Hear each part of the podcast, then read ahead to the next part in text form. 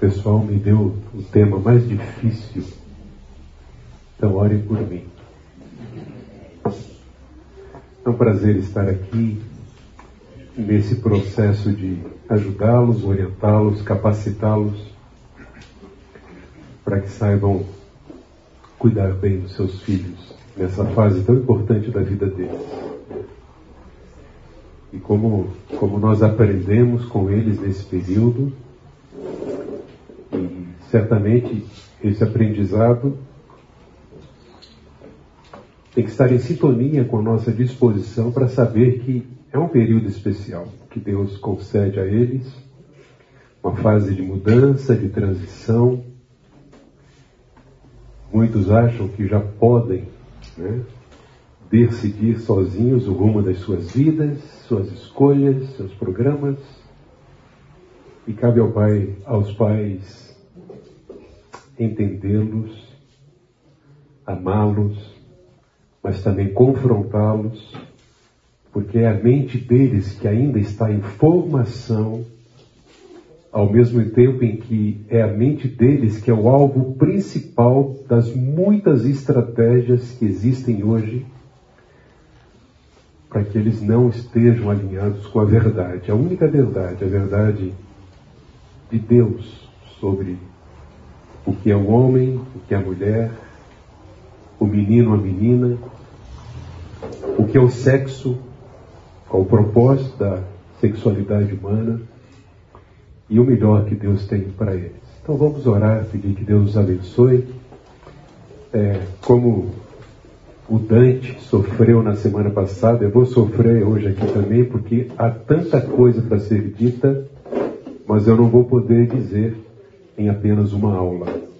Mas eu espero que Deus use os princípios que eu quero apresentar a vocês para ajudá-los nesse momento tão especial da vida de cada um. Senhor, obrigado por mais essa oportunidade nesta manhã tão gostosa de, de sol que aquece o frio. E oramos para que o teu Espírito aqueça os nossos corações, dando a cada um de nós a disposição humilde de te ouvir, de aprender, de considerar as tuas verdades, os teus princípios, e também, ó Deus, a disposição de corrigir o que não está correto, alinhar o que está desalinhado com o teu coração, com a tua vontade, com a tua palavra. Então, dá-nos um tempo proveitoso aqui, Senhor. E somos gratos pela vida de cada um, por cada filho, por cada filha, por cada família aqui representada. Em nome de Jesus oramos. Amém. Queridos, nós vivemos dias difíceis. Há uma tremenda discussão, somada à intolerância, polêmicas, movimentos, estratégias em torno da sexualidade humana. Necessitamos, sem dúvida alguma, de uma forma consciente, urgente, nós necessitamos de um pensamento bastante criterioso, necessitamos também de uma argumentação prudente, não podemos ser simplistas, sobretudo tendo conhecimento e domínio do que a Bíblia fala sobre sexo. E a Bíblia fala muito sobre sexo. Nós vivemos uma crise atual. Eu não sei o quanto vocês, pais e mães, estão conscientes da crise dos nossos dias. É uma crise que se apresenta na tentativa de redefinir o que é família, o que é casamento, o que é gênero. Não há como estarmos alheios a tudo isso. Há uma confrontação muito bem orquestrada para redefinir casamento, família, gênero.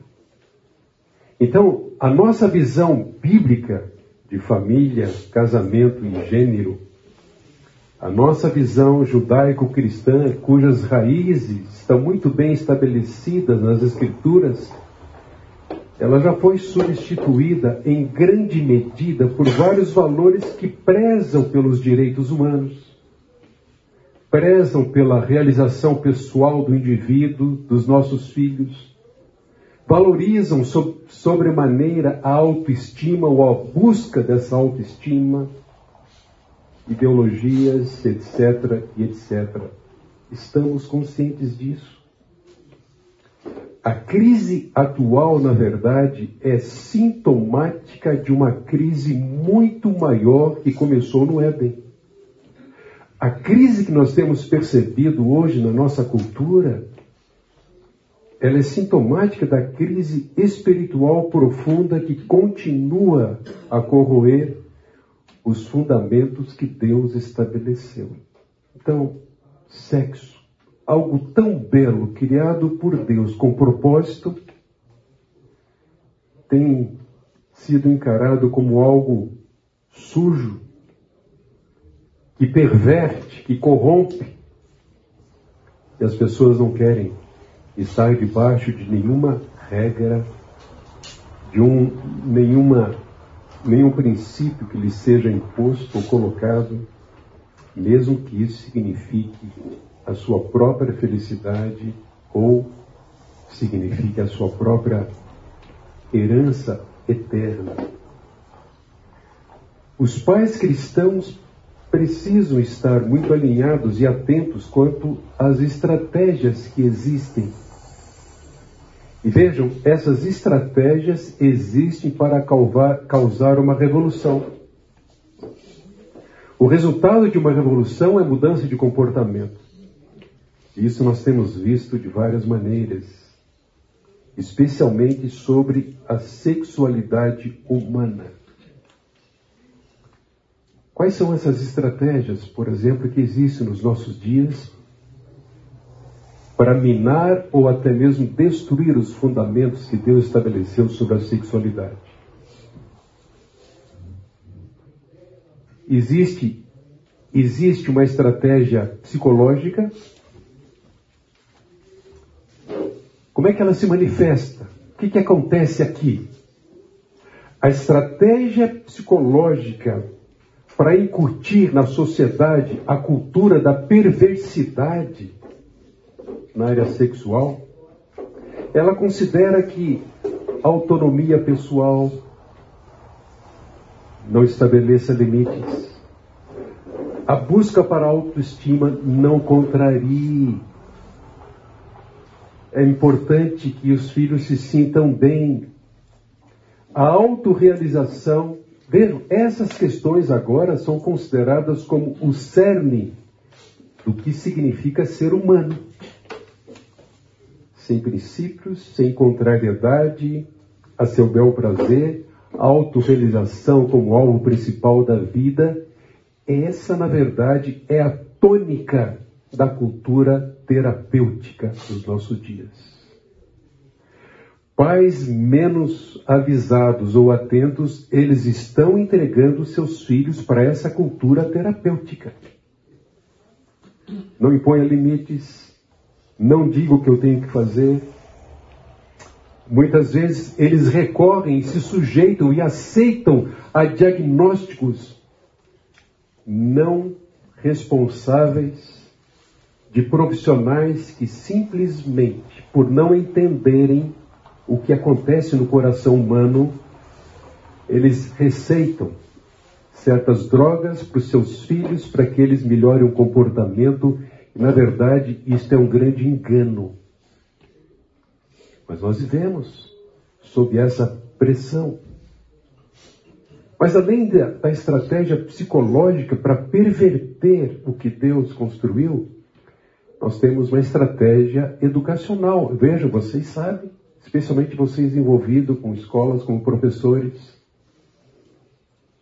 O alvo principal é alcançar as crianças e os jovens, fazendo a cabeça deles. Nós vamos verificar que é o alvo de Satanás também. Mudar a mente, o pensamento, fazer a cabeça sobretudo para que se desviem daquilo que Deus estabeleceu. Então, nessa estratégia, especialmente a mente daqueles que são mais vulneráveis é o alvo principal. pasme, em última análise, como já acontece em alguns países do primeiro mundo, leste europeu, não só, os pais, ou, na verdade, é, busca-se tirar dos pais aquilo que é o seu papel. Há uma intenção de separá-los ou separar os filhos dos pais, libertando-os dessa autoridade e do ensino paternos. É o Estado quem diz. Os pais não têm mais liberdade. Isso tem acontecido já em alguns países. Os dias são maus. Além disso, existe uma estratégia cultural. Estamos atentos a ela? Vejam, a indústria dos meios de comunicação tem se rendido a essa cultura da perversidade. Não podemos ser ingênuos. Essa indústria tem servido também para a disseminação dessa perversidade. Qual é o perfil de um homem dos nossos dias que está em alta, que dá ibope? Não é o perfil do homem descrito conforme as Escrituras. Não é o perfil do homem que era considerado homem antigamente. Mas esse novo perfil é o perfil do homem que alcança sucesso. Os primeiros lugares, ele vai ser o melhor executivo. As empresas vão apoiá-lo, vão colocá-lo lá, vão divulgar isso, porque essa é a cultura da perversidade dos nossos dias, cujo propósito principal é perverter a criação divina. Filmes novelas, games, aplicativos como TikTok, que foi desenvolvido para criar dependência, são alguns dos instrumentos que estão sendo usados para fazer a cabeça dos filhos, das crianças, dos jovens. Existe, obviamente, também uma estratégia econômica a gente facilmente é, é questionado e para para refletir. Como é que um grupo tão pequeno que aderem a essas propostas, que aderem a essas propostas, consegue fazer tanto barulho? Opa, a indústria poderosa por trás disso. Há muito dinheiro envolvido nisso para sustentar essas ideologias, esses desvios. Existe também estratégia política, haja visto o que tem acontecido nesse país, leis que têm sido aprovadas, para favorecer uma minoria, ainda que, ainda que isso represente a destruição da sociedade.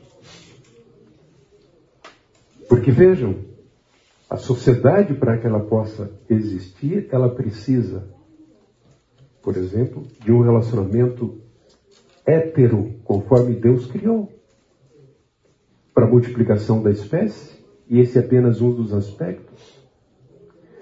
Mas, meus irmãos e pais, existe também uma estratégia teológica. E é por isso que na primeira parte da nossa aula aqui, como Dante, eu preciso trazer para vocês a teologia da sexualidade. Porque nada é mais importante para que vocês, pais e seus filhos, resistam a todas essas estratégias que estão por aí. A estratégia política é o grande obstáculo ainda a ser vencido.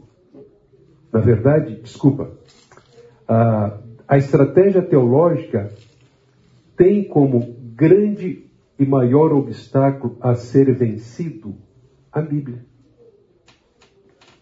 Então, por que, que, por que, que se ataca tanto as verdades bíblicas? Por que, que se odeia muitas vezes uma afirmação bíblica que visa, embora vise uh, o bem do homem, o bem da mulher, por que, que é tão atacada?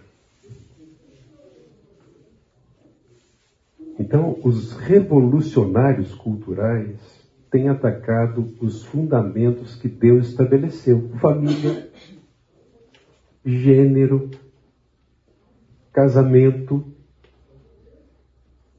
Muitos ataques, de todos os lados, de várias maneiras. Albert Muller é um homem que Deus tem usado muito, especialmente no cenário norte-americano. Ele é presidente de um dos principais seminários, ou escola teológica nos Estados Unidos, Seminário Teológico Batista do Sul. Ele também é autor, escritor. E essa afirmação é muito interessante. Ele diz que a crise da sexualidade tem demonstrado o fracasso do método teológico adotado por muitos líderes cristãos. Deixa eu explicar um pouquinho aqui. Tem se adotado no meio da igreja o método da concordância. Por exemplo, já que Deus é amor, quem sou eu para dizer para o meu filho não faça isso? Afinal, ele está desenvolvendo um relacionamento de amor suprindo as suas carências ou suprindo as carências do outro, é um relacionamento caracterizado por amor. Então, se Deus é amor, percebe? Teologia da concordância. Só que se joga fora ou que se ignora todas as demais verdades quanto a relacionamento transgênero, homoafetivo. A Bíblia é clara quanto a essas questões. Mas em nome do amor de Deus, se tolera e muitas vezes até se estimula, mesmo num lar cristão.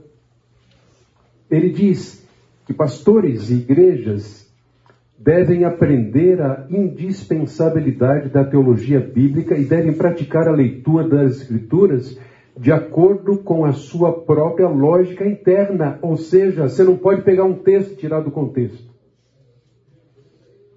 Você tem que entender que a Bíblia é uma narrativa única. Você tem que considerar aspectos históricos, o contexto anterior, posterior daquele texto para entender de fato o que o autor quis dizer. E o que ele diz está em sintonia com o que a Bíblia diz. Então é preciso um estudo criterioso, sério das Escrituras. Ele vai dizer ainda que a lógica é de uma história que se move da criação para a nova criação. Opa! Como é importante nós considerarmos a crise da sexualidade dentro dessas quatro grandes cenas da história: criação, queda, redenção, nova criação ou glorificação. Onde nos situamos? Onde estão os nossos filhos? Onde está este mundo? Para onde vai? A tarefa hermenêutica diante de nós é imensa, mas é também indispensável para um fiel engajamento evangélico com a cultura. Quantas vezes lamentamos a falta de sabedoria, eu diria até de comunhão com Deus, seriedade com as Escrituras dos evangélicos que simplesmente só fazem isso. Atacam. Atacam. Atacam os diferentes. Atacam os que estão presos em pecados, cegos. Atacam os que estão em luta por causa de toda essa pressão sobre eles. Lamentei ontem quando ouvi no noticiário que, num grande evento lá em Itaboraí, no Rio de Janeiro, aniversário da cidade, naquele grande palco, houve também uma participação de grupos gospel. E um líder religioso usou o microfone para atacar as religiões afro. Arranjou uma encrenca tremenda. Não poderia ser diferente. Meus irmãos, a crise de sexualidade tem se constituído uma das maiores oportunidades para nós apreciarmos o sexo como Deus aprecia, declararmos a beleza do sexo como forma criado por Ele e nos apresentarmos para sermos instrumentos a fim de que aqueles que estão nas trevas e sendo consumidos por elas possam ter esperança. Há esperança para o ser humano em qualquer situação. Mas um aspecto importante aqui é que o que acontece quando você lida com uma questão teológica para a qual nenhuma palavra correspondente aparece na sua concordância bíblica? Muitas das questões teológicas mais importantes não podem ser reduzidas meramente a encontrar palavras relevantes em seus versículos. Eu estou apenas me referindo a uma das questões apresentadas por aqueles que estão alinhados com essa cultura da perversidade. Eles dizem, a Bíblia fala pouco sobre isso. É, não existe a palavra lésbica na Bíblia. Não existe a palavra agênero ou transgênero. Não existe na Bíblia. Então, opa, quão importante nós encararmos isso com seriedade, porque muitas das questões teológicas mais importantes não podem ser reduzidas meramente a encontrar palavras relevantes e seus versículos correspondentes numa concordância. Então o problema não é a falha da Bíblia. Deus nos revelou tudo o que nós precisávamos para uma vida piedosa. Todas as áreas. Isso inclui a sexualidade. A abordagem, concordância da teologia produz uma Bíblia rasa, sem contexto, sem aliança ou pacto, sem uma narrativa principal. E nós não podemos, em hipótese alguma, nos vendermos ou nos rendermos a ela. Se você não encontra tal palavra na Bíblia, a Bíblia fala sobre esse assunto. Pode não ter a palavra, por exemplo, não existe na Bíblia a palavra depressão. Mas todos os sintomas descritos na Organização Mundial da Saúde estão lá na Bíblia. Desesperança, perda de apetite, tristeza e tantas outras questões ali. Então não sejamos simplistas nem ingênuos em relação a isso. Vocês estão surpresos em relação ao que acontece hoje nos nossos dias sobre a questão da sexualidade, ideologia, por aí afora? Não deveríamos estar.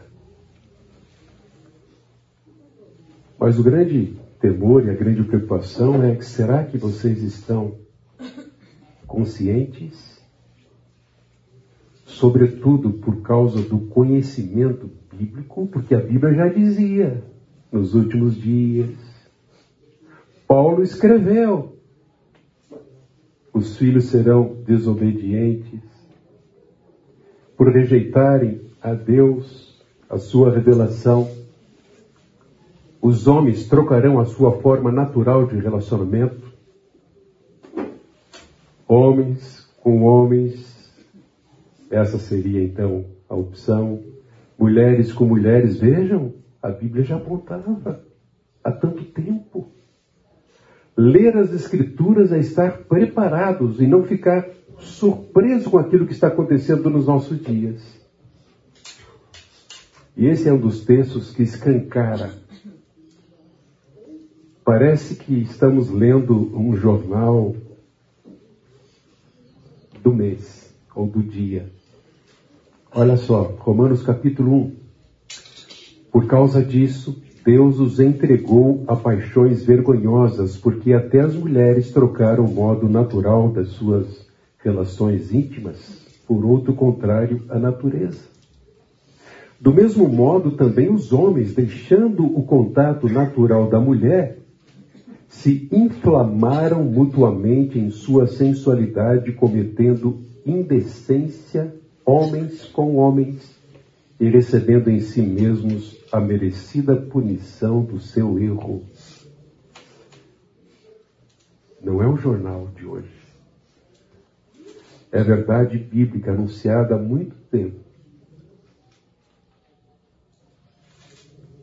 Ele vai dizer ainda no verso 28: E por haverem desprezado o conhecimento do próprio Deus, os entregou ao modo de pensar.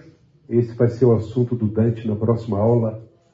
Reprovável para praticarem coisas que não convêm. Não convém a Deus. Não traz bons resultados. Então, pais, nós precisamos de uma teologia bíblica sobre a sexualidade. Vamos lá, de uma forma ainda que sucinta, eu quero passar para vocês para que vocês se situem. Primeiro, a criação, o que Deus criou. Homem, mulher, macho e fêmea nos fez, criou com propósito, uniu o casal. Segundo, queda, o pecado veio e estragou, desvirtuou. Redenção é a terceira grande cena. Jesus veio exatamente para inverter essa história, resgatar, redimir o, ser humano. Por causa dele, não há situação que não possa ser revertida, transformada. Nós tivemos aqui há algum tempo um belo testemunho de alguém que após longos anos optando por uma vida dentro da homossexualidade, encontrou libertação no Senhor Jesus Cristo, casou, teve filhos e vieram aqui dar esse testemunho, sobretudo para destacar que o poder de Deus transforma o pecador, ainda que digam que não, e aliás, ainda que digam que quem prega isso está revelando um comportamento homofóbico. E a quarta grande cena é glorificação, ou a nova criação. Nossos corpos terão, serão redimidos também dessa atual condição. Vejam, nós vamos ver alguns textos. Gente, o sexo não pode ser, ser separado da adoração. Eu preciso trazer a questão da sexualidade para essa perspectiva. O propósito para o qual Deus criou homem e mulher, macho e fêmea, masculino e feminino, é a sua própria glória. A nossa vida, então, toda ela é moldada pela adoração, e isso inclui a sexualidade. A questão é a quem adoramos? Quem é que governa a nossa vida?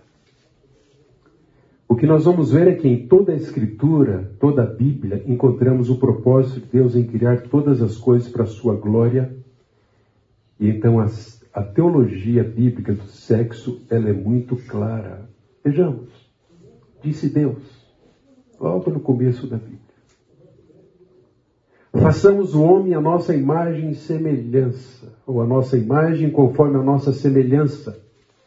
Domine ele sobre os peixes do mar, sobre as aves do céu, sobre os animais grandes de toda a terra e sobre todos os pequenos animais que se movem rente ao chão. Criou Deus o homem à sua imagem, a imagem de Deus os criou, homem e mulher os criou ou macho e fêmea os criou.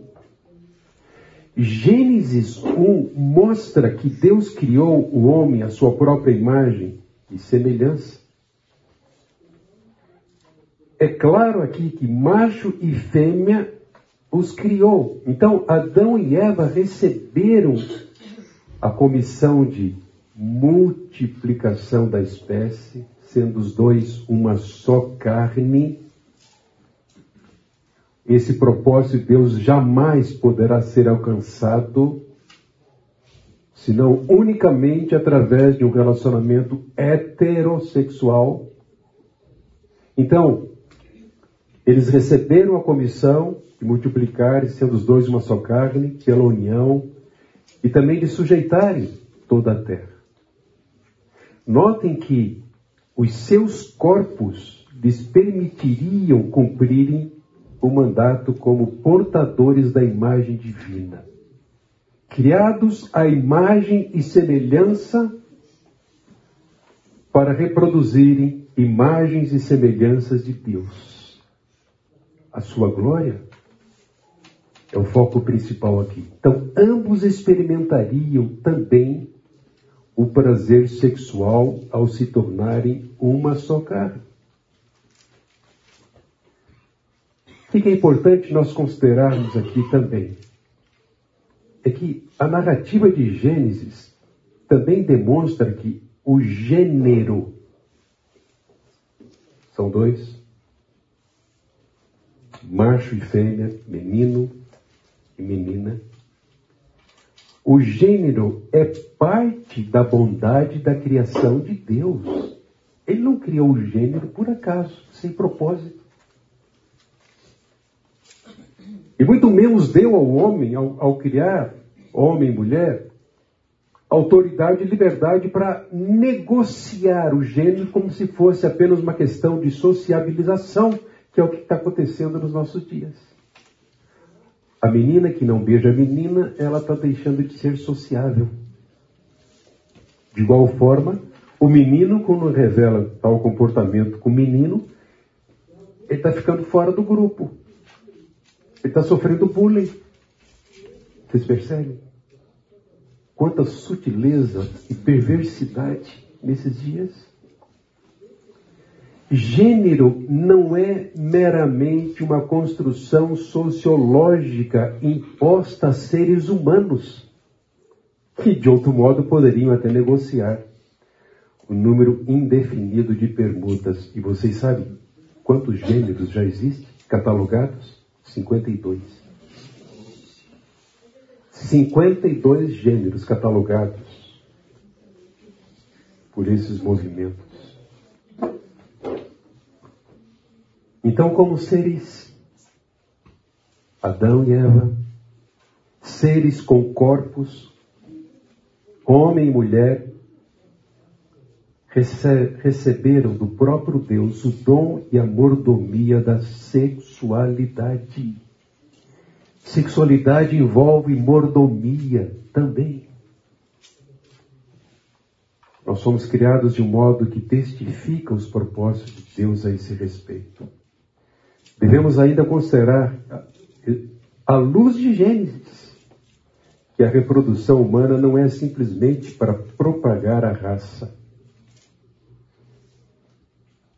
ela enfatiza que Adão e Eva devem multiplicar-se a fim de encher a terra com a glória de Deus refletida nos portadores de sua imagem. Gente, então sexo não é simplesmente para prazer. É para prazer. Não é simplesmente para multiplicação da espécie. É, sobretudo, para espelhar e espalhar a glória de Deus. Isso só é possível através da boa mordomia da sexualidade. O menino nasceu menino, tem alma de menino e glorificar a Deus, glorificará a Deus como menino, homem. A menina nasceu menina, como dádiva de Deus, tem alma feminina e vai glorificar a Deus como mulher. Qualquer outro desvio é perversão do propósito de Deus para a sexualidade. Veio então a queda. A queda corrompeu a boa dádiva divina do corpo. A entrada do pecado trouxe Por exemplo, a mortalidade do corpo.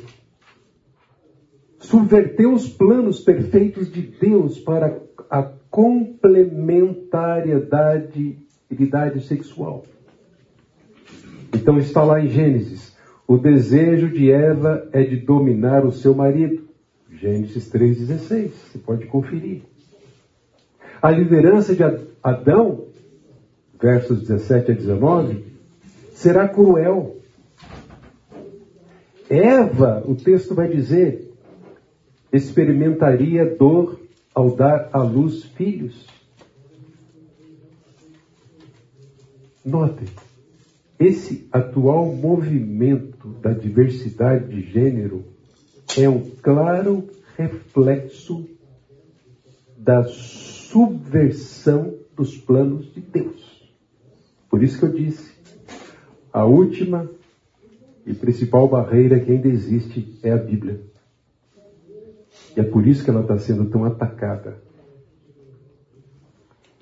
Meus queridos, as narrativas que vão seguir aqui em Gênesis demonstram o desenvolvimento, então, por causa do pecado de práticas sexuais reprováveis, como poligamia, estupro e tantas outras, sodomia.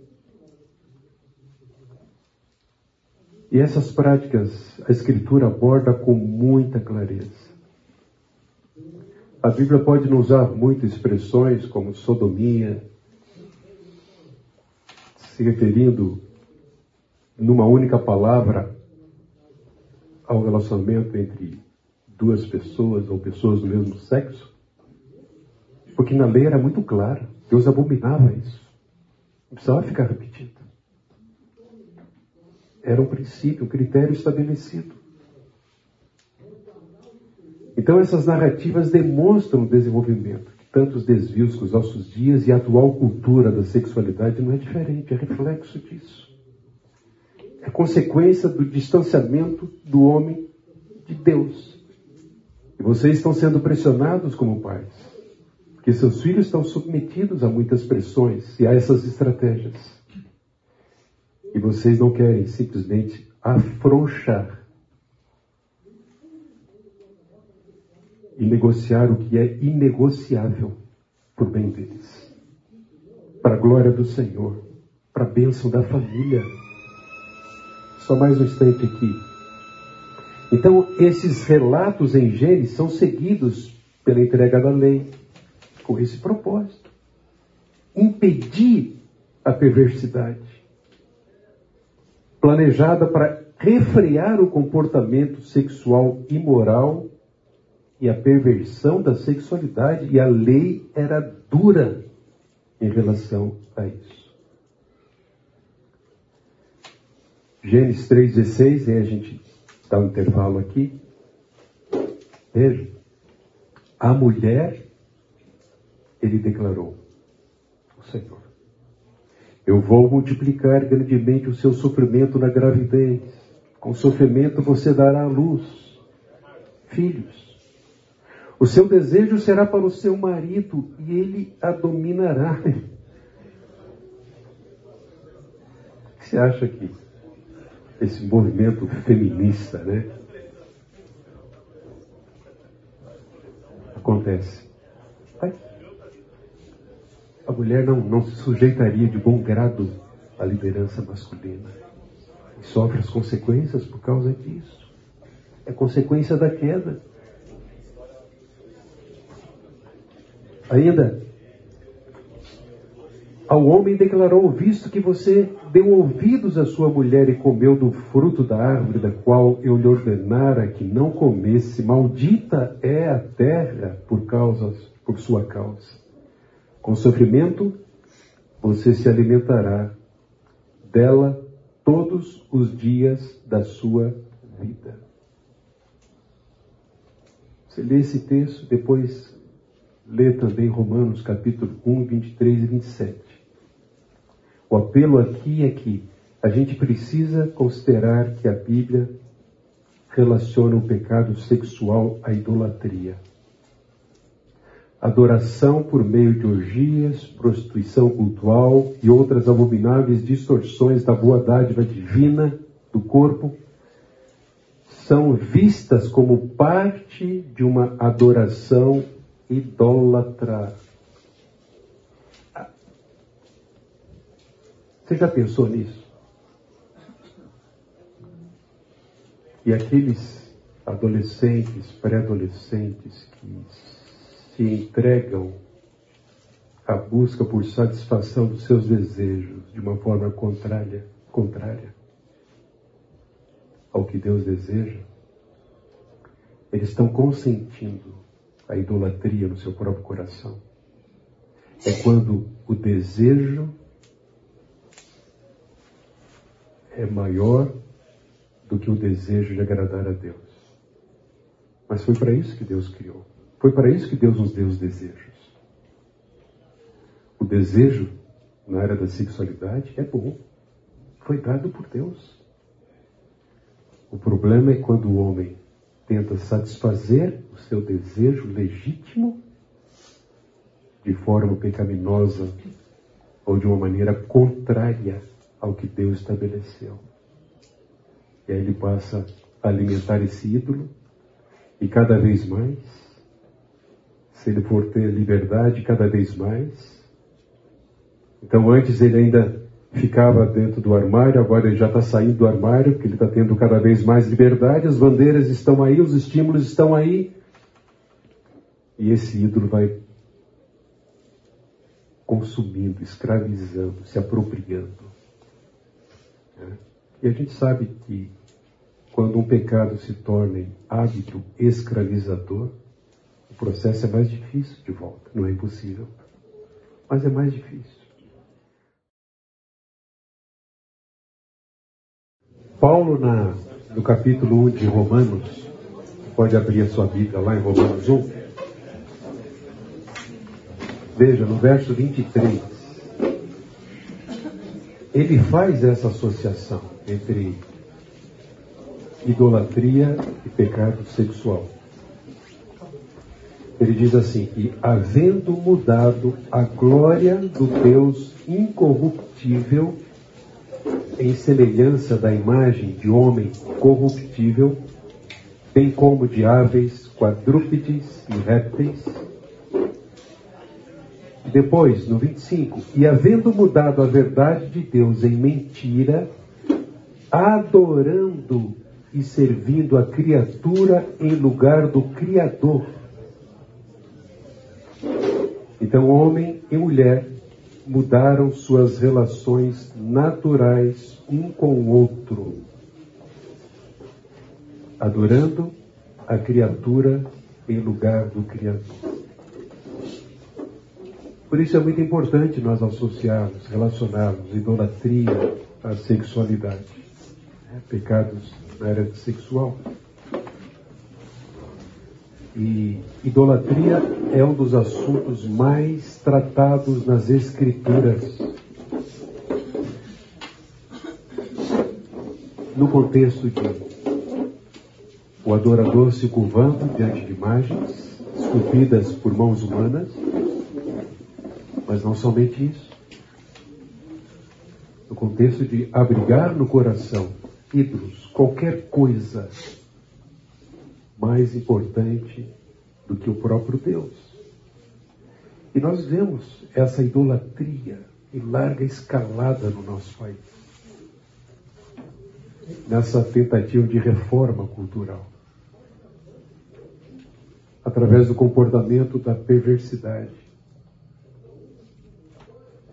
Desejos sendo satisfeitos,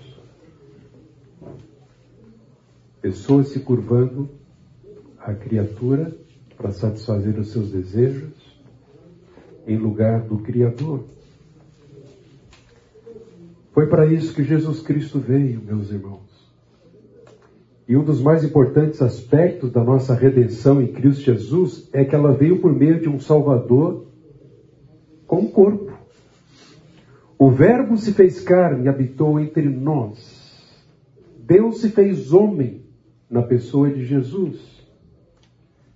João 1,14. Filipenses 2, de 5 a 11, vocês podem anotar aí. Eu quero apenas destacar aqui que a redenção humana é realizada pelo Filho de Deus encarnado, que permanece encarnado eternamente. Então, alguém pode ler Romanos 6,12, depois outro 8,23 e ainda 12,1 e por fim alguém leia 1 Coríntios 6,19? Vejam só o que Paulo está indicando aqui. Romanos 6,12.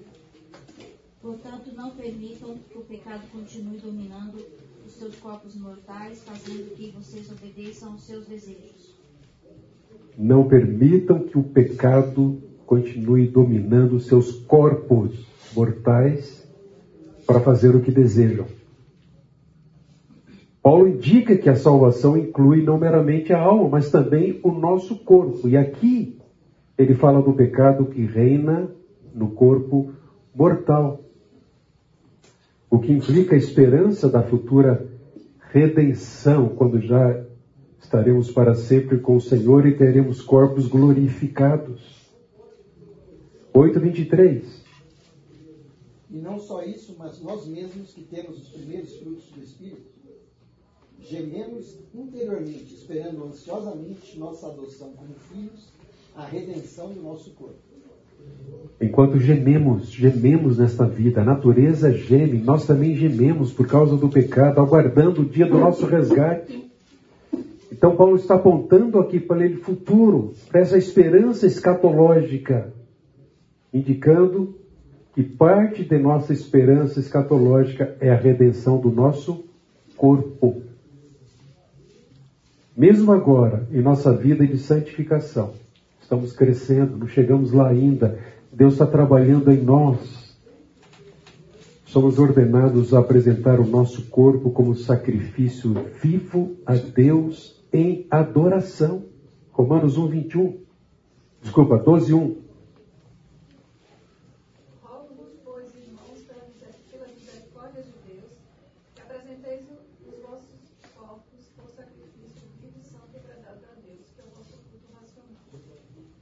O apelo é a apresentação dos corpos em sacrifício vivo, santo e agradável a Deus. E não a conformação com o mundo.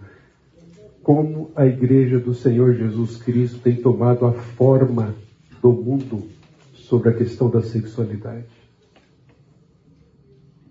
Há igrejas, inclusive igrejas batistas, que não vem nenhum problema que os jovens transem antes do casamento, como forma de preparo para o casamento. Há igrejas cristãs que têm como cargo-chefe a união homoafetiva, aqui mesmo em Campinas. É uma grande igreja que atrai esse público. E vejam, são indivíduos carentes da graça de Deus. Eles têm nomes não podem ser rotulados, mas infelizmente, em troca de uma teologia saudável, sã, alinhada com as Escrituras, eles estão adotando uma opção, um estilo de vida que satisfaz os interesses do homem, ainda que não glorifiquem a Deus com seus corpos. Então, mesmo agora, em nossa santificação, nós somos ordenados a apresentar os nossos corpos como um sacrifício vivo a Deus em adoração. E notem que, além disso, Paulo descreve o corpo redimido, o corpo do cristão, como templo do Espírito Santo. 1 Coríntios 6,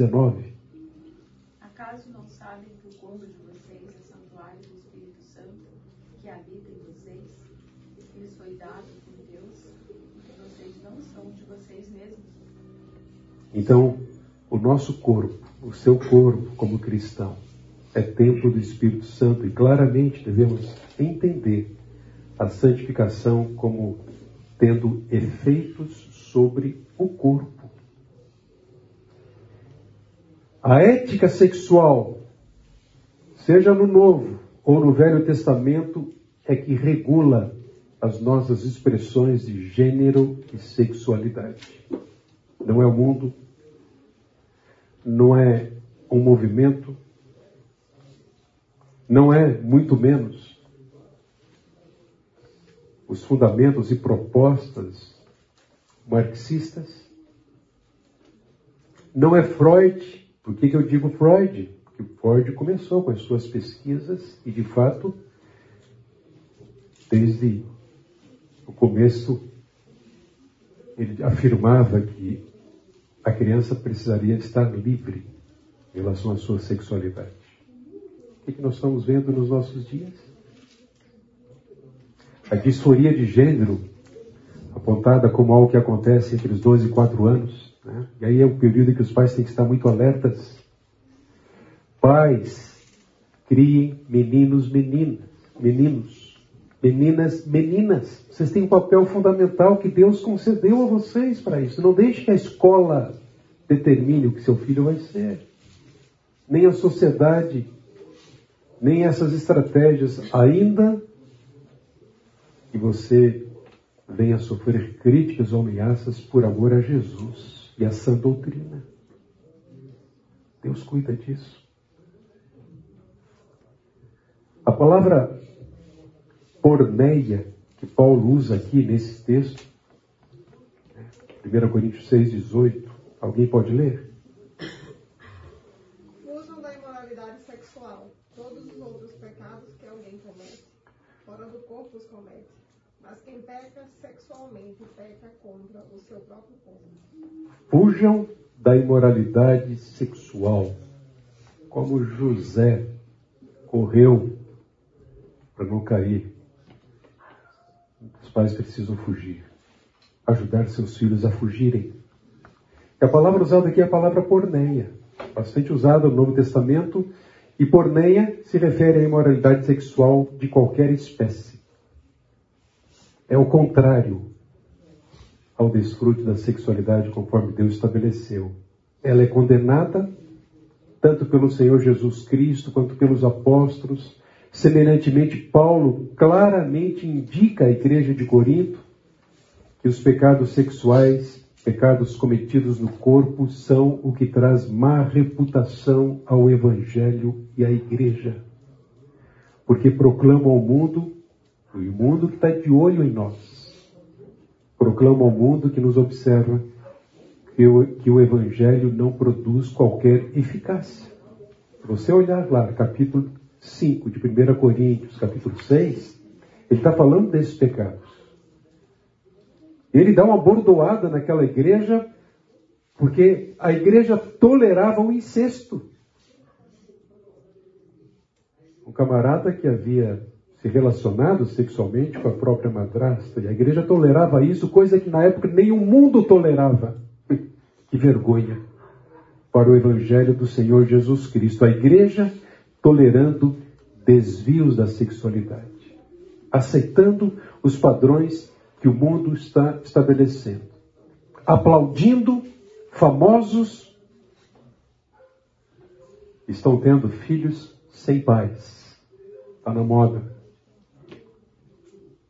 Aplaudindo aqueles que, por optarem por uma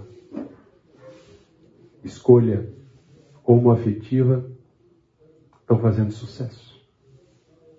O que, que seus filhos estão vendo? TikTok. Infelizmente, as crianças estão sendo também muito influenciadas pela pornografia. É inconcebível um pai cristão que não esteja atento ao smartphone do seu filho, ao tablet ao computador. Não podemos ser ingênuos. Os ataques são tremendos, as estratégias diabólicas. O problema é que quando o filho começa a se alimentar da pornografia e fica exposto a isso, muita coisa má vai acontecer na cabeça dele. Além dessas imagens que vão ficar lá, ele não vai olhar para uma pessoa do sexo oposto de maneira pura. ele vai obter uma distorção tremenda do que é o desfrute da sexualidade. Como resultado disso, meninas que estão vendo pornografia, elas estão tendo apatia por meninos. Por quê? Porque elas estão vendo o desfrute do sexo de uma maneira brutal, anormal, abusiva. Gente, estima-se que perto de 50% de cristãos veem pornografia. Essa é uma pesquisa do teólogo Josh McDowell, que tem um ministério só voltado para esse público, para resgatá-los desse ídolo. Precisamos estar atentos.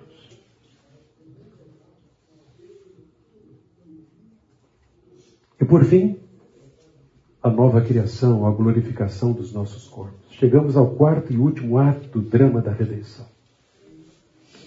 1 Coríntios 15, não vamos ler todo esse texto aqui, mas de 42 a 57, Paulo nos aponta não apenas a ressurreição de nosso próprio corpo na nova criação, mas também o fato de que a ressurreição corporal de Cristo é a promessa e o poder dessa esperança futura. Vejam. Assim será com a ressurreição dos mortos.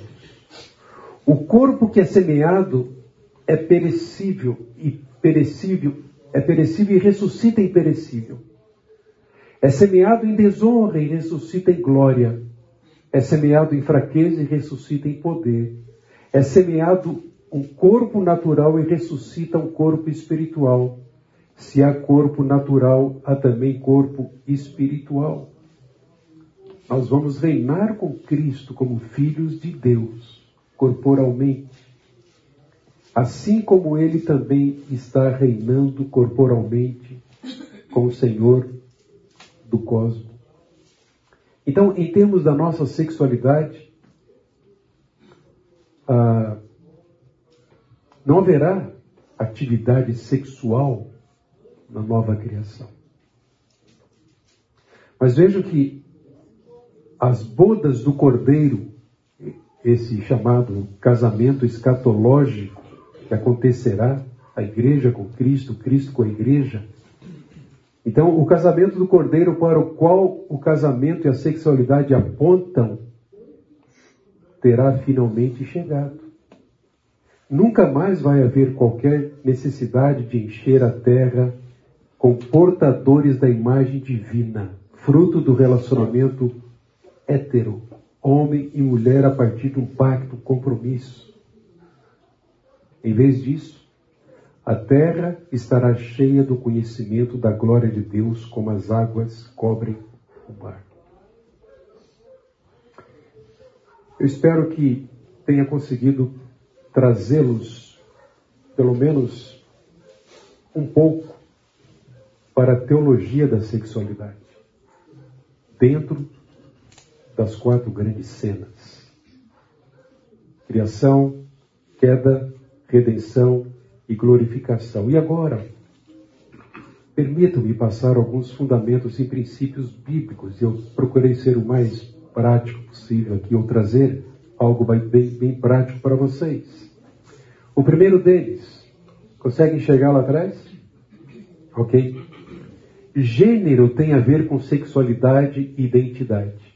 Como eu disse, menino nasce homem e tem alma masculina. Não aceite a ideia de que o menino já nasceu com a alma de menina. E agora ele não tem outra opção senão buscar ser um transgênero ou buscar ser uma menina. De igual forma, menina nasce mulher e tem alma feminina. É isso que os proponentes desses movimentos querem negar. Mas nós temos um fundamento inegociável, que é verdadeiro. E ele é a base para toda a nossa argumentação e postura sobre a questão da sexualidade. Gênesis 1 e 2, como vimos, estabelece o desígnio de Deus para o casamento e esse desígnio exige que seja um homem e uma mulher. Qualquer outra coisa é perversão desse propósito divino. A maneira como a mulher foi criada indica que ela é o complemento divinamente planejado para o homem, conforme o seu propósito. Vamos conferir lá, Gênesis 2, 18. Então o Senhor Deus declarou: Não é bom que o homem esteja só. Farei para ele alguém que o auxilie. Ah, recebe mesmo termo usado para se referir a Deus como nosso auxiliador. Alguém que lhe corresponda. Depois que formou da terra todos os animais do campo e todas as aves do céu, o Senhor Deus os trouxe ao homem para ver como ele lhes chamaria. E o nome que o homem desse a cada ser vivo, esse seria o seu nome. Assim o homem deu nomes a todos os rebanhos domésticos, às aves do céu e a todos os animais selvagens. Todavia não se encontrou para o homem alguém que o auxiliasse e lhe correspondesse. Imagine Adão olhando para a bicharada toda. Essa não pode ser, esse não é, não se parece comigo. Mas Deus fez alguém sob medida sobre todos os aspectos.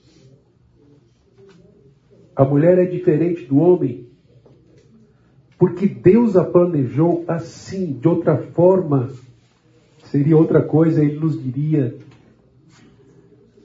Mas para satisfazer aos seus propósitos, sobretudo a sua glória, tinha que ser um homem e uma mulher.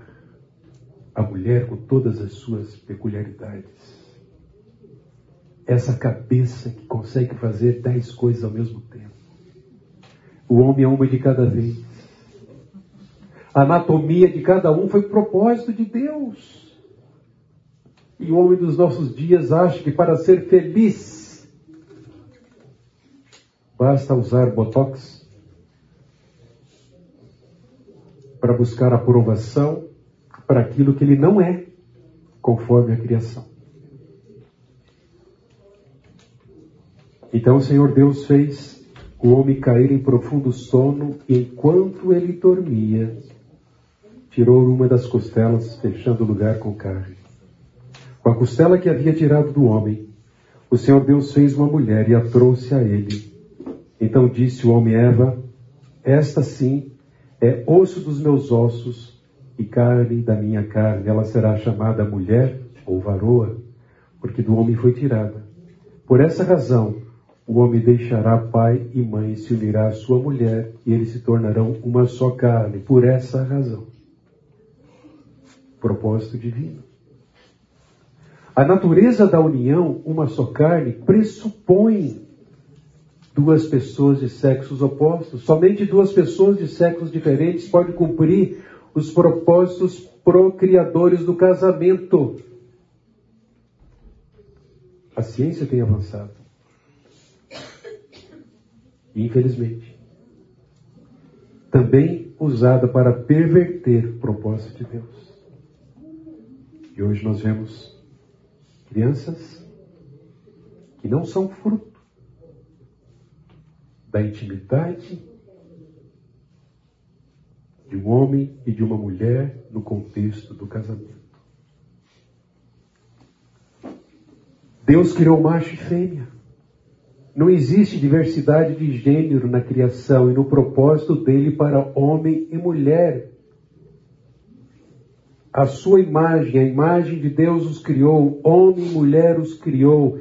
Deus os abençoou, eles disse: sejam férteis e multipliquem-se, encham e subjuguem a terra, dominem sobre os peixes do mar e assim por diante. Sete. Notem, masculinidade e feminilidade são obras de Deus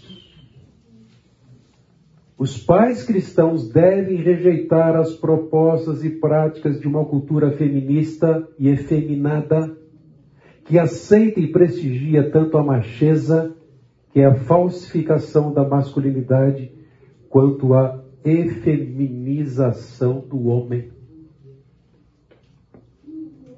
Nós temos buscado orientar com firmeza bíblica os nossos noivos passam pelo curso de noivos. E uma das coisas que nós dizemos, obviamente que outras palavras, sejam homens, não abracem a atual cultura da perversidade. Homens frouxos, que não assumem o seu papel. E a principal responsabilidade é exatamente dos homens, porque tantas mulheres estão se desviando do caminho certo da sexualidade. Falta homens, homens bíblicos, homens verdadeiros, machos, líderes, pais tementes a Deus, que não se vendem, não se rendem a essa cultura da perversidade. Ao criar homem e mulher, macho e fêmea, Deus estabelece o seu perfeito propósito da complementariedade da masculinidade e feminilidade.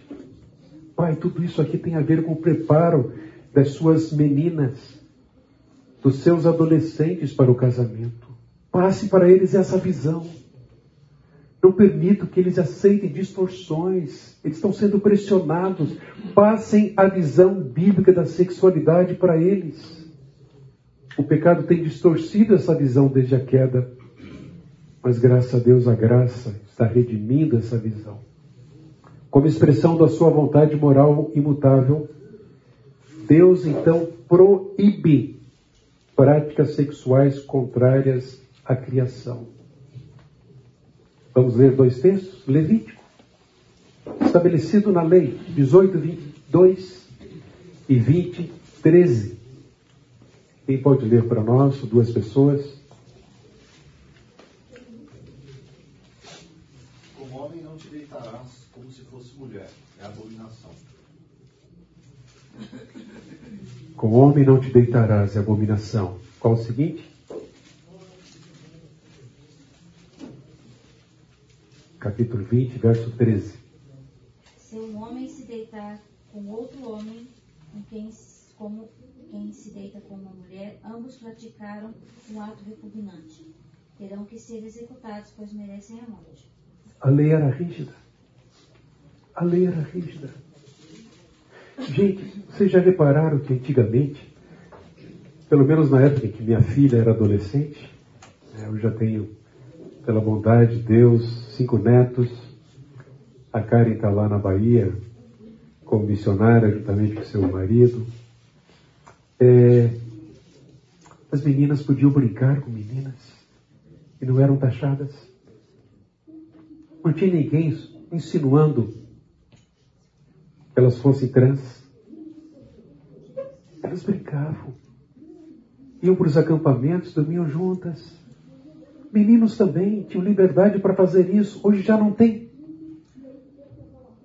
É rotulado, é influenciado pela turma, é puxado, pressionado para que adotem uma posição contrária ao que eles são, por natureza, conforme a criação divina. Isso, inclusive, tem prejudicado essa relação saudável, né, que é tão importante entre as meninas e entre os. Com certeza, tem prejudicado e muito. Atividade transexual, assim como a idolatria, é uma afronta ao desígnio do Criador, é depravação aos olhos de Deus. Onde é que está isso? Exatamente, Romanos capítulo 1, porque ele fala ali de três mudanças. E como resultado, a depravação. Primeiro, a glória de Deus, do Deus imortal, foi substituída pela idolatria. Romanos 1, 21 a 23. Segundo, outra mudança. A verdade sobre Deus é mentira. É mentira que estão dizendo. Você vai ser feliz. Você vai ser mais aceitável pelo grupo se você adotar uma postura trans. Trans. E, vejam, há um mantra, inclusive, que diz que se a menina pensa que pode ser trans, é porque ela já é. Você percebe a sutileza? E ainda a troca das relações naturais com pessoas do sexo oposto por pessoas do mesmo sexo. Abandono de Deus, abandono da sua verdade, idolatria e a troca, a troca do que Deus estabeleceu.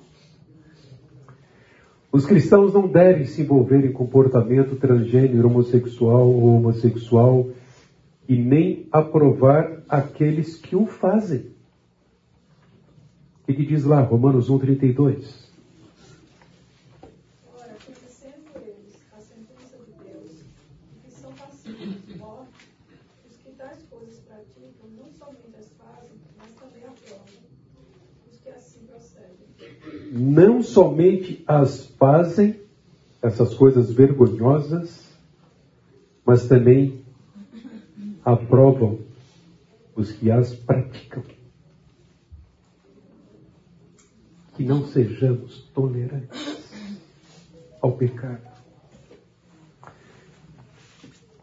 Não vamos classificar aqui pecados da homo- homoafetividade, transgênero, tantos outros, como piores do que a mentira, o roubo, a soberba, a vaidade. Não. Mas precisam ser tratados como pecado. Porque se não forem, os pais estarão fazendo concessão a uma prática que Deus não aprova. A atividade não é uma bênção a ser celebrada. Ah, que bom! Não é uma bênção a ser celebrada e admitida, mas sim um pecado que precisa de arrependimento, perdão e abandono. Se dissermos que não temos pecado, mentimos, enganamos a nós mesmos. Se negamos a nossa natureza pecaminosa, fazemos de Deus um mentiroso. Se ainda dissermos que não cometemos mais pecados, nós estamos de fato nos desviando da verdade. Há pecado na nossa natureza, há pecado na nossa conduta. E o pecado é o maior problema do ser humano.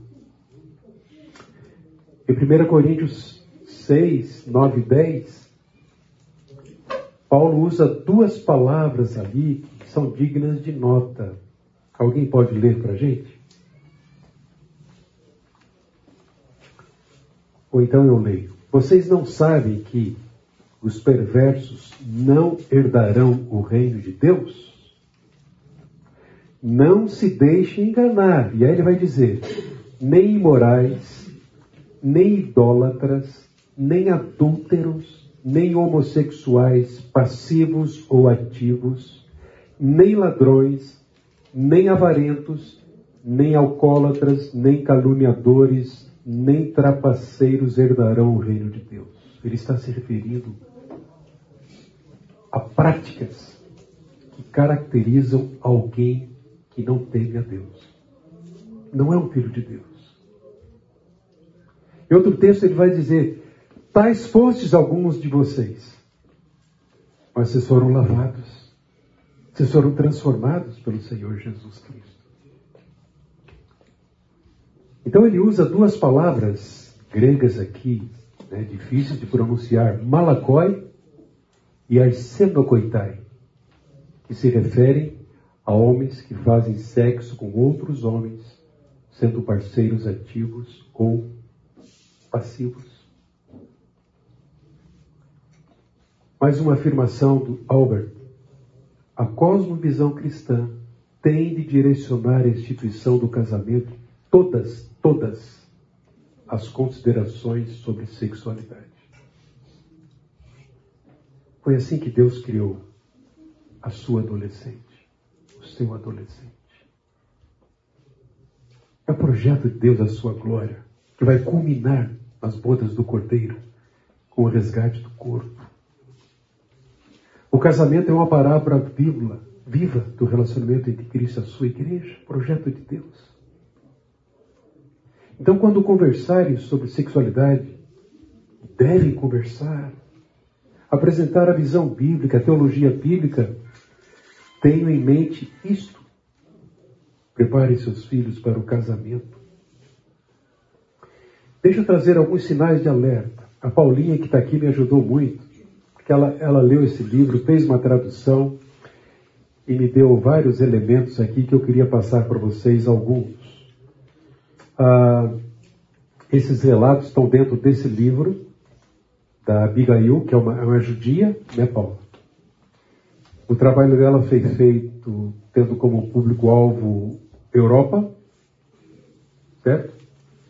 Ela é americana. Ela é americana, mas. Ela entrevistou é, médicos e, e meninas transgêneros e famílias nos Estados Unidos e alguns na Europa. Alguns dados. Uma pesquisa com 256 casos de adolescentes, 65% declararam ser trans após um período de imersão prolongada nas redes sociais. O índice dentro do grupo de amigas chegou a ser mais de 70 vezes do número previsto. Pais, estejam atentos a isso. Olha o que as redes sociais estão provocando.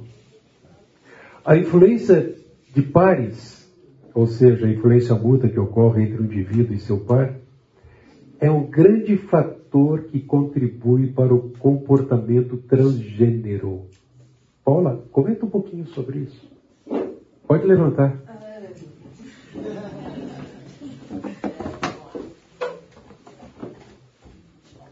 Pode levantar. Ah, você já está.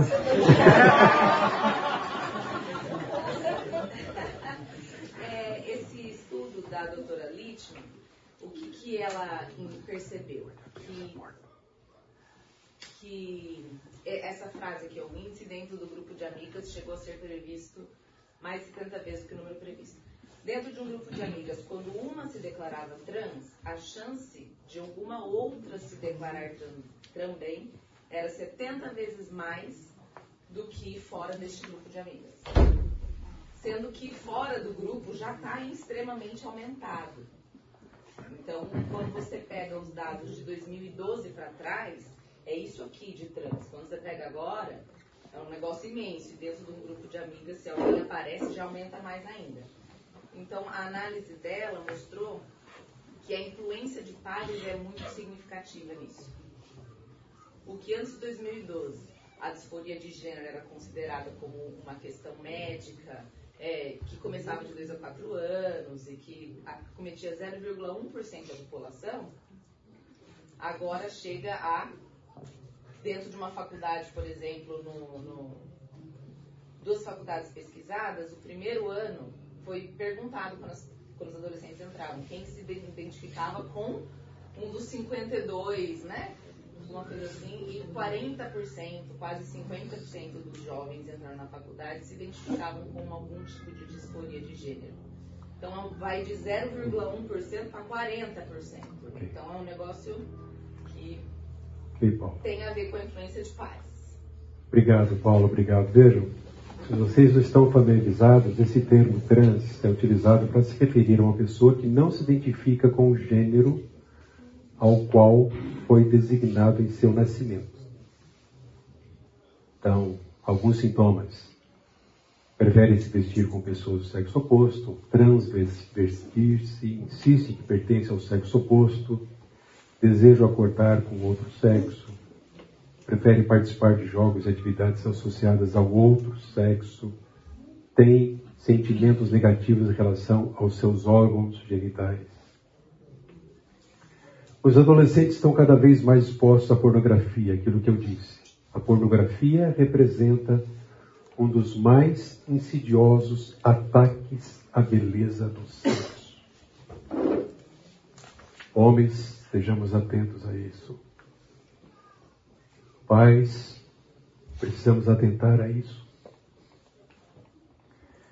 rapidamente aqui algumas respostas, fruto da pesquisa. Olha só, 80% das meninas, cerca de 16 anos de idade. A maioria esmagadora não tinha nenhum dos indicadores de disforia de gênero. 41% eram hétero antes. 47,4% foram classificados pela escola como muito inteligentes. 60% dos pais, cientes da mudança social de gênero, disseram que houve melhora na sociabilização. Opa! 70% dos pais possuem ensino interior, mais de 80% apoiam o casamento gay, 64% foram acusados de fóbicos por razões como discordar da autodiagnóstico, sugerir que a criança espere, usar pronomes errados, sugerir tratamentos psicológicos, etc. E ela diz assim: como é que os pais devem reagir? Não tem smartphone. Ah, agora eu quero ver. Há muitos grupos nas redes sociais que estimulam transgênero, automutilação, anorexia, depressão, suicídio, bullying. E nós sabemos o que é isso aqui na igreja. Conselheiros e conselheiras têm buscado ajudar pessoas que estão enfrentando dificuldades aqui com seus filhos. Ela também diz: não abra mão da sua autoridade paterna. Estabeleça limites. Isso é bíblico. Não apoie ideologia de gênero na escola de seus filhos. Não há necessidade de expor a confusão de uma minoria para prevenir preconceitos. Traga a privacidade de volta à sua casa, nas suas redes sociais, sociais inclusive.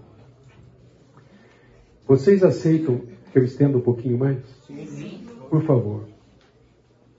O Ted Tripp, que esteve aqui conosco há algum tempo para falar para paz, né? ele trabalha muito a questão de ídolos do coração. Ele diz que a consciência é uma aliada ao, ao, ao ensinarmos aos nossos filhos a entender o seu pecado.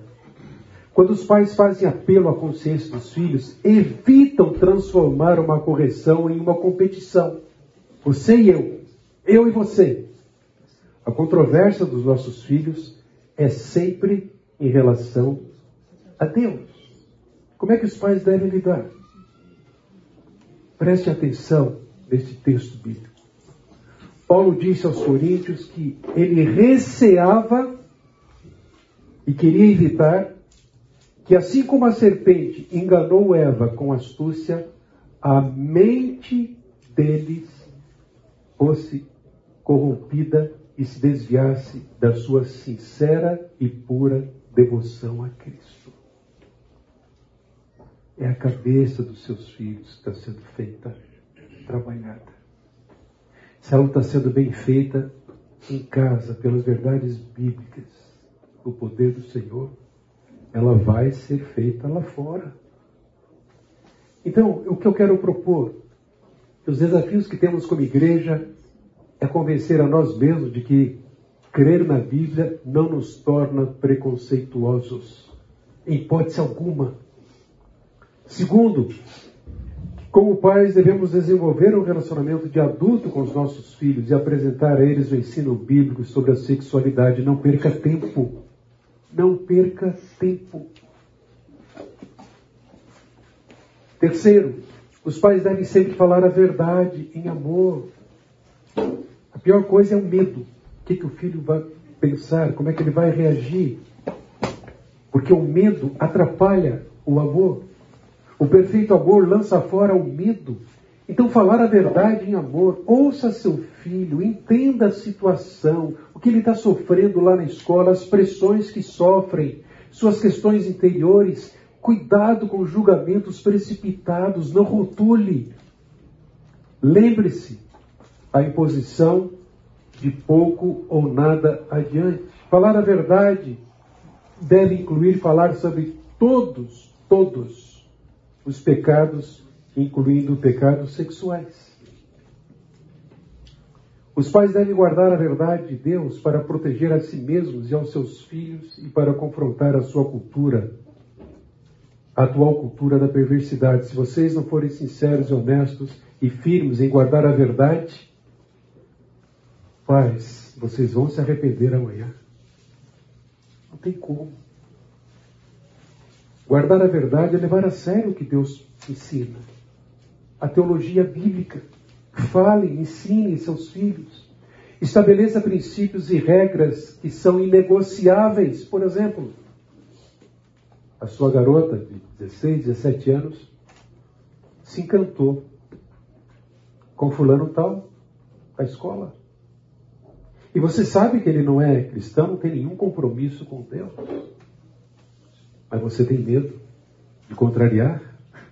A atual cultura está dizendo não contrarie, que isso vai fazer mal. Então você cede. E depois fica complicado voltar atrás. Essa é uma das questões que eu julgo ser inegociável.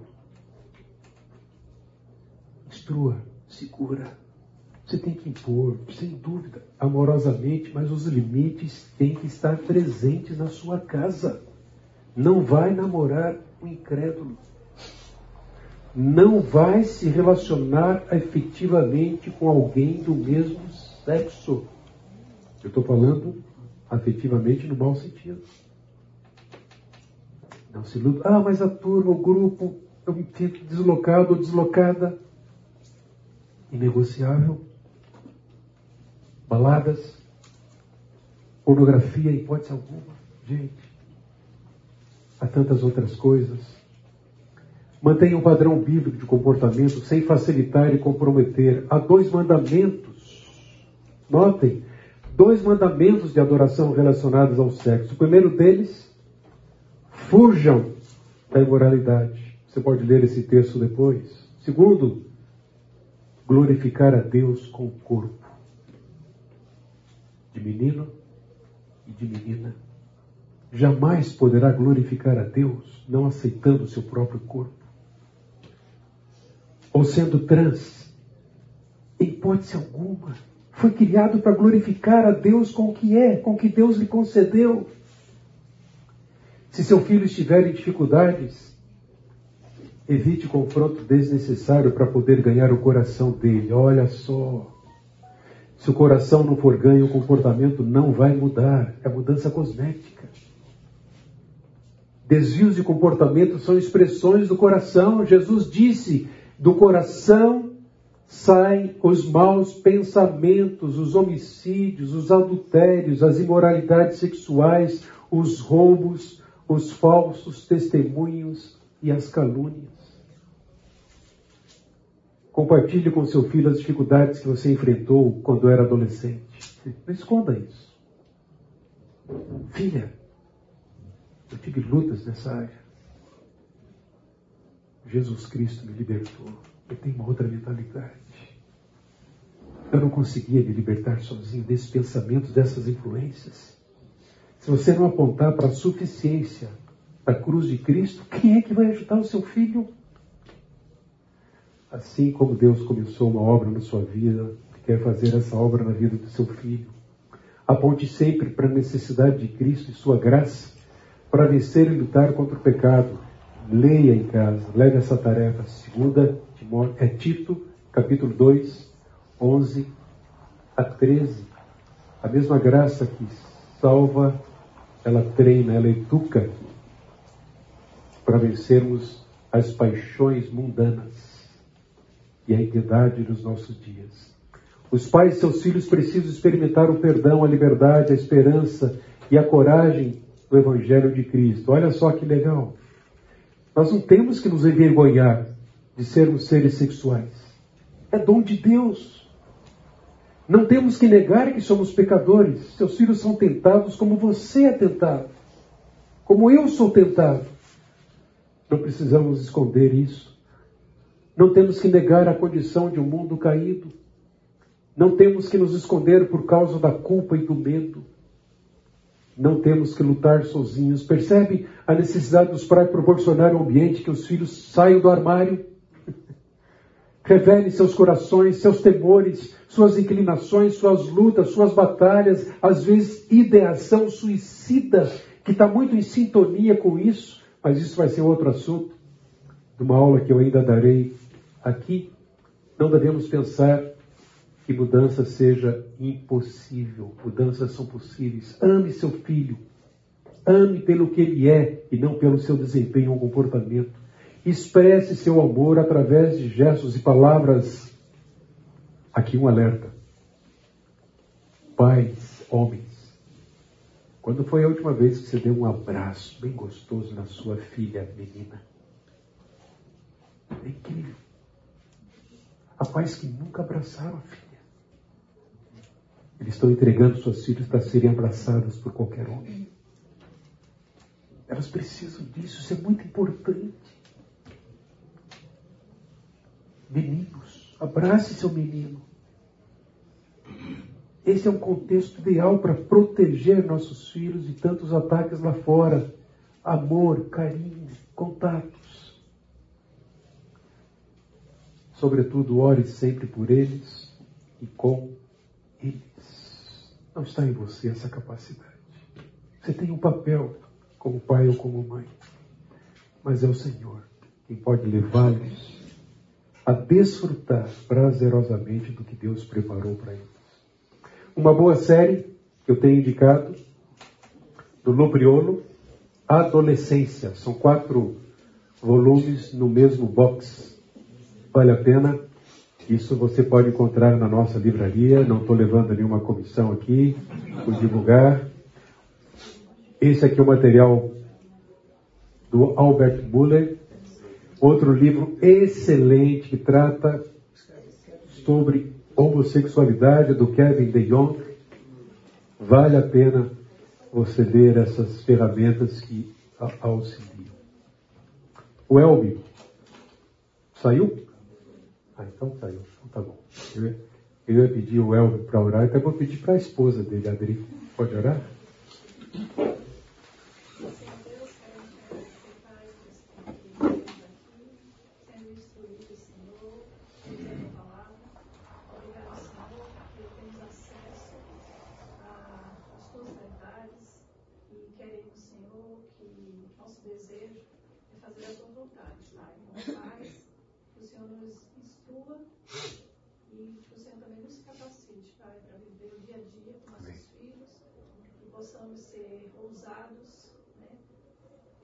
Firmados na tua palavra, para que instruamos também nossos filhos a andarem nos teus caminhos, lutarem, Senhor, com esse mundo tão perverso e caído. Muito obrigado, Pai, mais uma vez, por essa oportunidade que estamos tendo aqui. Em nome de Jesus. Amém. Amém.